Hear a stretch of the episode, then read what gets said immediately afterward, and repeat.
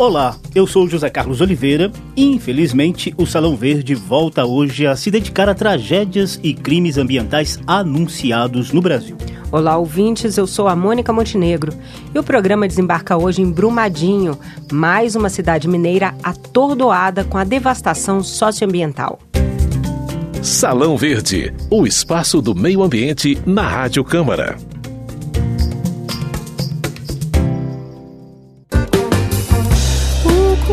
pedaço de um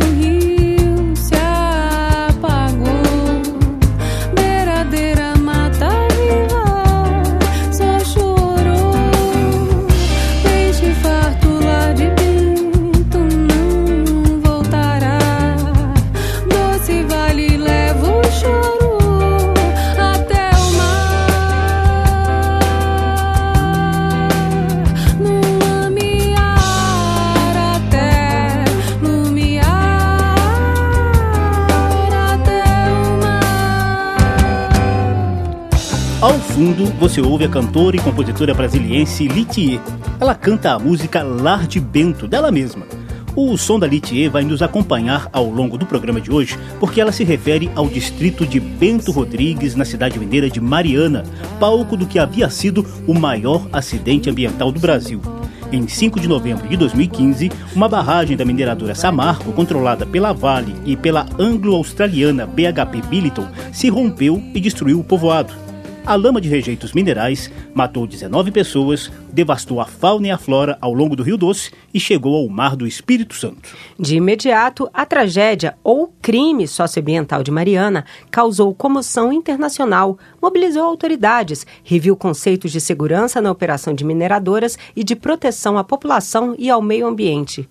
Parecia que todos haviam aprendido a lição, mas o dia 25 de janeiro de 2019 escancarou a dura realidade de que o perigo continua imenso e perto de muita gente. Uma barragem de rejeitos de minério de ferro se rompeu em Brumadinho, na região metropolitana de Belo Horizonte, deixando um número crescente de mortos e danos ainda incontáveis ao meio ambiente. E quem diria, hein? Brumadinho, sempre conhecida pela exuberância da Mata Atlântica em meio às montanhas das Minas Gerais, ganhou os noticiários pela devastação socioambiental iniciada na mina do Córrego do Feijão. Pelas redes sociais, o movimento dos atingidos por barragens divulgava o drama das famílias em busca de notícias de possíveis vítimas. Poucas horas depois do rompimento da barragem, o desespero tomava conta de moradores de áreas afetadas que, atordoados, chegaram a discutir inclusive com policiais e bombeiros envolvidos nas operações de busca e salvamento. Meu irmão tá desaparecido. Vocês não estão tendo controle de nada aqui, rapaz. Ele ainda acha ruim da gente vir ficar preocupado aqui em volta dos cadáveres. Tem criança no meio aqui, cara. Tá Tem criança no meio. Tem três dias. Tava trazendo aqui, cara. A gente só é familiar querendo achar os pais da gente. Ninguém tem resposta de nada. E essas respostas, elas vão vir a partir do INE. É de lá que vai vir a resposta. E é difundido na, imprensa. Mas que o delegado, cadê a vaga? Beleza, é difundido na imprensa. Como é que antes da barragem estourar, ninguém mandou na mensagem na imprensa que a barragem ia estourar. Devia informar pelo menos que estão aparecidos, que sabe que estão vivos. Já diminuía muito, porque tem muitos aparecidos. Ó, nós não temos acesso, nós não temos acesso para Você precisar de embrumadinho, você tem que andar 50 quilômetros. No meio ambiente, os estragos também ainda estão em fase de avaliação. A exemplo do que fez no Rio Doce, após a tragédia de Mariana, a ONG SOS Mata Atlântica já anunciou uma expedição pelo rio Paraopeba, onde desemboca o Córrego do Feijão. Paralelamente ao trabalho dos órgãos oficiais do Estado e do município, os ambientalistas pretendem monitorar a qualidade da água, mapear os danos à fauna e flora e sugerir novas medidas preventivas. Os resultados do monitoramento serão divulgados por meio da Frente Parlamentar Ambientalista. O rio Paraopeba é afluente do gigante São Francisco. Mas por que a tragédia ou crime aconteceu de novo no mesmo estado e com intensidade ainda mais avassaladora, sobretudo quanto a vidas humanas? Parlamentares que visitaram Brumadinho não hesitam em responsabilizar a Vale. É o caso do deputado Paulo Abiakel, do PSDB Mineiro e integrante da comissão externa da Câmara, que acompanhou os desdobramentos do crime ambiental de Mariana. Torço para que a empresa possa comprovar que tomou todas as providências preventivas para que uma nova catástrofe pudesse ser evitada. Mas o que nós estamos verificando no caso de Brumadinho é que há muitos erros. Por exemplo, a existência de um refeitório na base de uma barragem. O fato de não ter havido os alertas, as sirenes não tocaram, ou se tocaram, não houve um plano de evacuação do restaurante. Nós estamos, assim, perplexos, não só com o drama vivido pelas famílias, mas perplexos também de saber da fragilidade dessas barragens e principalmente a pouca preocupação que há com os seus funcionários que trabalham tão perto do risco. A Biakel também vê falha nas vistorias técnicas que, segundo a Vale, comprovariam a segurança das barragens.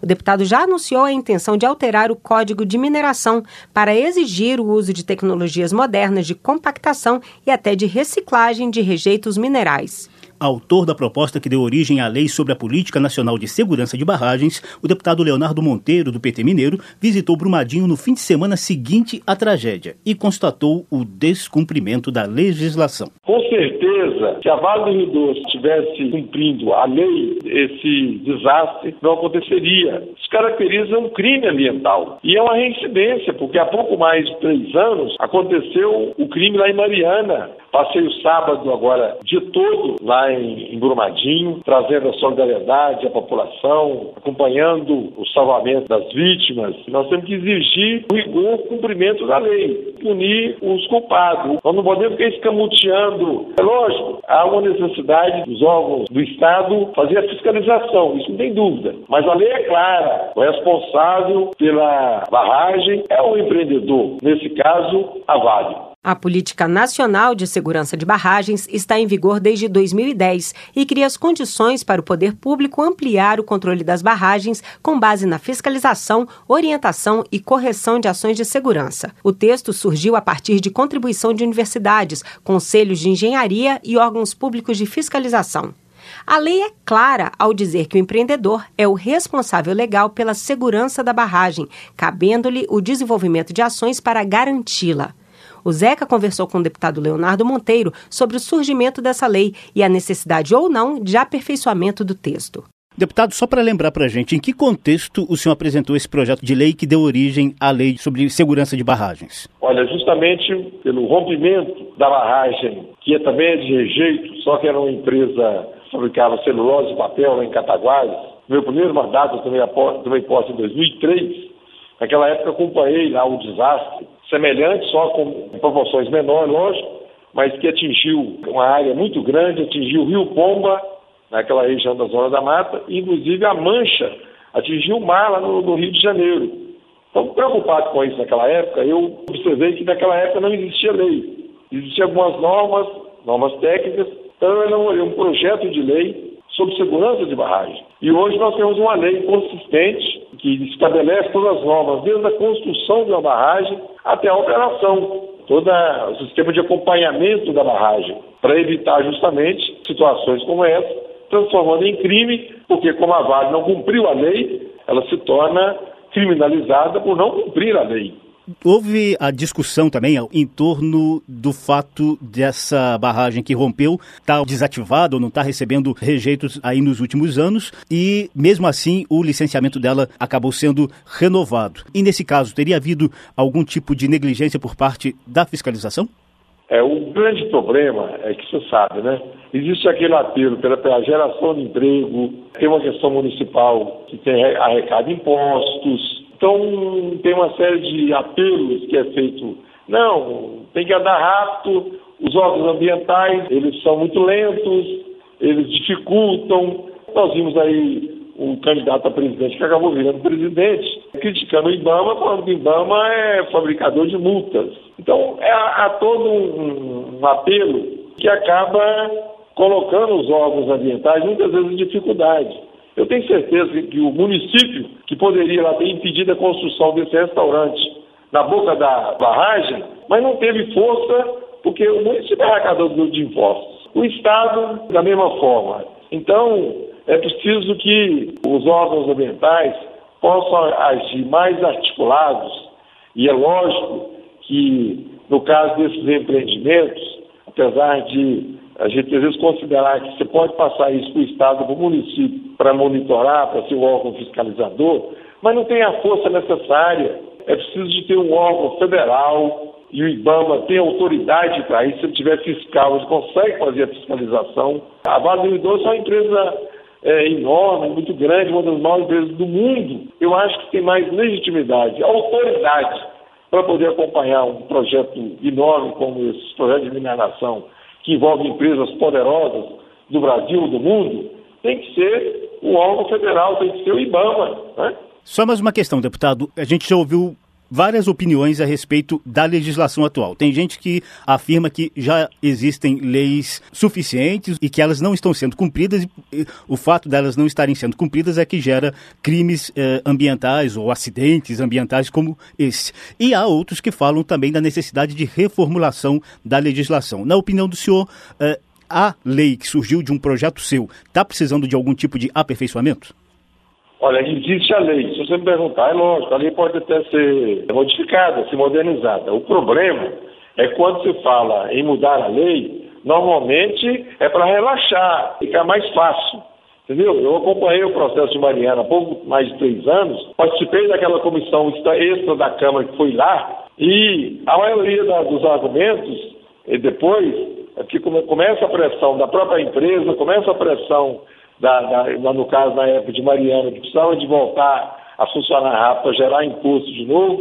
Então, a discussão é no sentido de relaxar. Enquanto que é lógico, quando a gente está diante da dor que aconteceu agora, nesse, na sexta-feira, e as pessoas ainda procurando, né, mais de 200 pessoas estão é, desaparecidas, falar, ah, tem que ter uma lei, tem que ter lei, lei dura. Isso se fala, mas é, eu tenho muita preocupação, tenho ouvido alguns órgãos de imprensa, quando estava escutando o ministro do Meio Ambiente e da Integração. Olha, hoje, pela legislação que nós temos, a Vale pode ser responsabilizada e punida o empreendedor.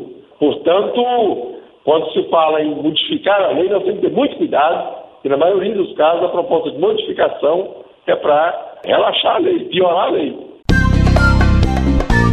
Desde o rompimento da barragem da mina do Córrego do Feijão em Brumadinho, as autoridades anunciaram uma série de ações. O governo federal criou o Conselho Ministerial de Supervisão de Respostas a Desastres. Já a Justiça de Minas Gerais, acionada pelo Ministério Público, determinou o bloqueio de 11 bilhões de reais da Vale a fim de garantir a reparação de danos sociais e ambientais. O caso é investigado em inquéritos abertos na Polícia Federal e na Polícia Civil Mineira. O Legislativo também tem seu dever de casa, sobretudo diante de inúmeros inúmeras propostas não analisadas desde o crime ambiental de Mariana.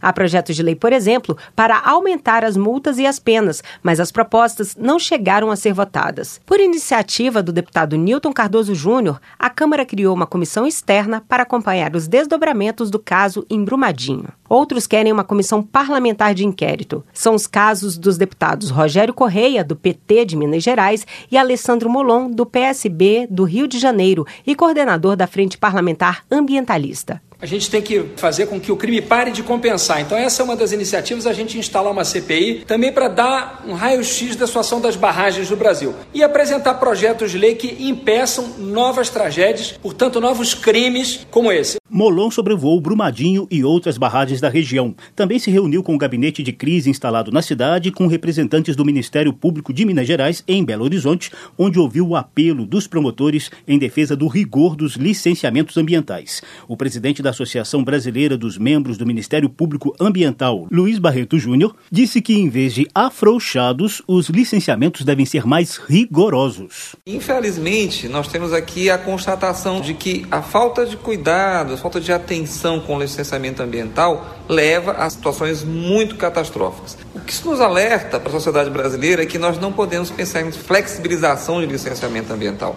Ou seja, só é possível ter precaução e prevenção se a legislação brasileira definir regras claras, objetivas e o papel do Estado estiver presente. Eu acho que essa é a principal lição que nós tiramos e hoje o Ministério Público Ambiental brasileiro está trabalhando principalmente com barragens, trabalho pela frente será árduo e longo. Em 2016, um relatório do Tribunal de Contas da União já apontava que a fiscalização das barragens no país era frágil e deficiente.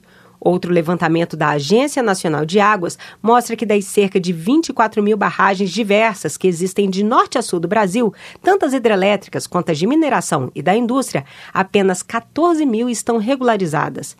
Mesmo entre as barragens legais, 750 estariam em situação de alto risco e 45 em alerta, segundo a ANA destruição de parte da favela da Vila Socó, em Cubatão, 1984, devido a vazamento de gasolina.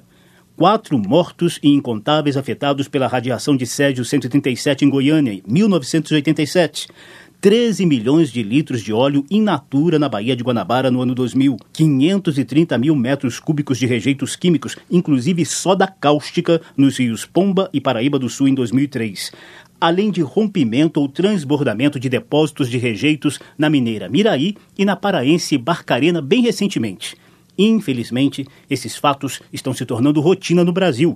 Os efeitos trágicos podem ser imediatos, como os de Mariana e Brumadinho, ou podem chegar num cruel conta-gotas, como nos casos de contaminação de água, lençol freático e peixes por contaminantes cancerígenos.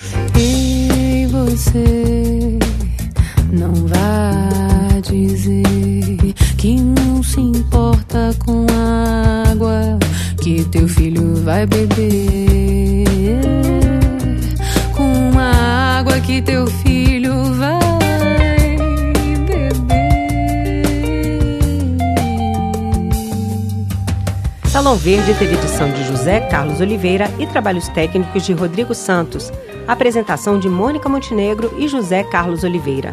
Há links para você ouvir de novo essa ou outra edição do programa nas páginas da Rádio Câmara na internet ou no Facebook. Basta procurar por Salão Verde. Obrigada pela atenção e até a próxima.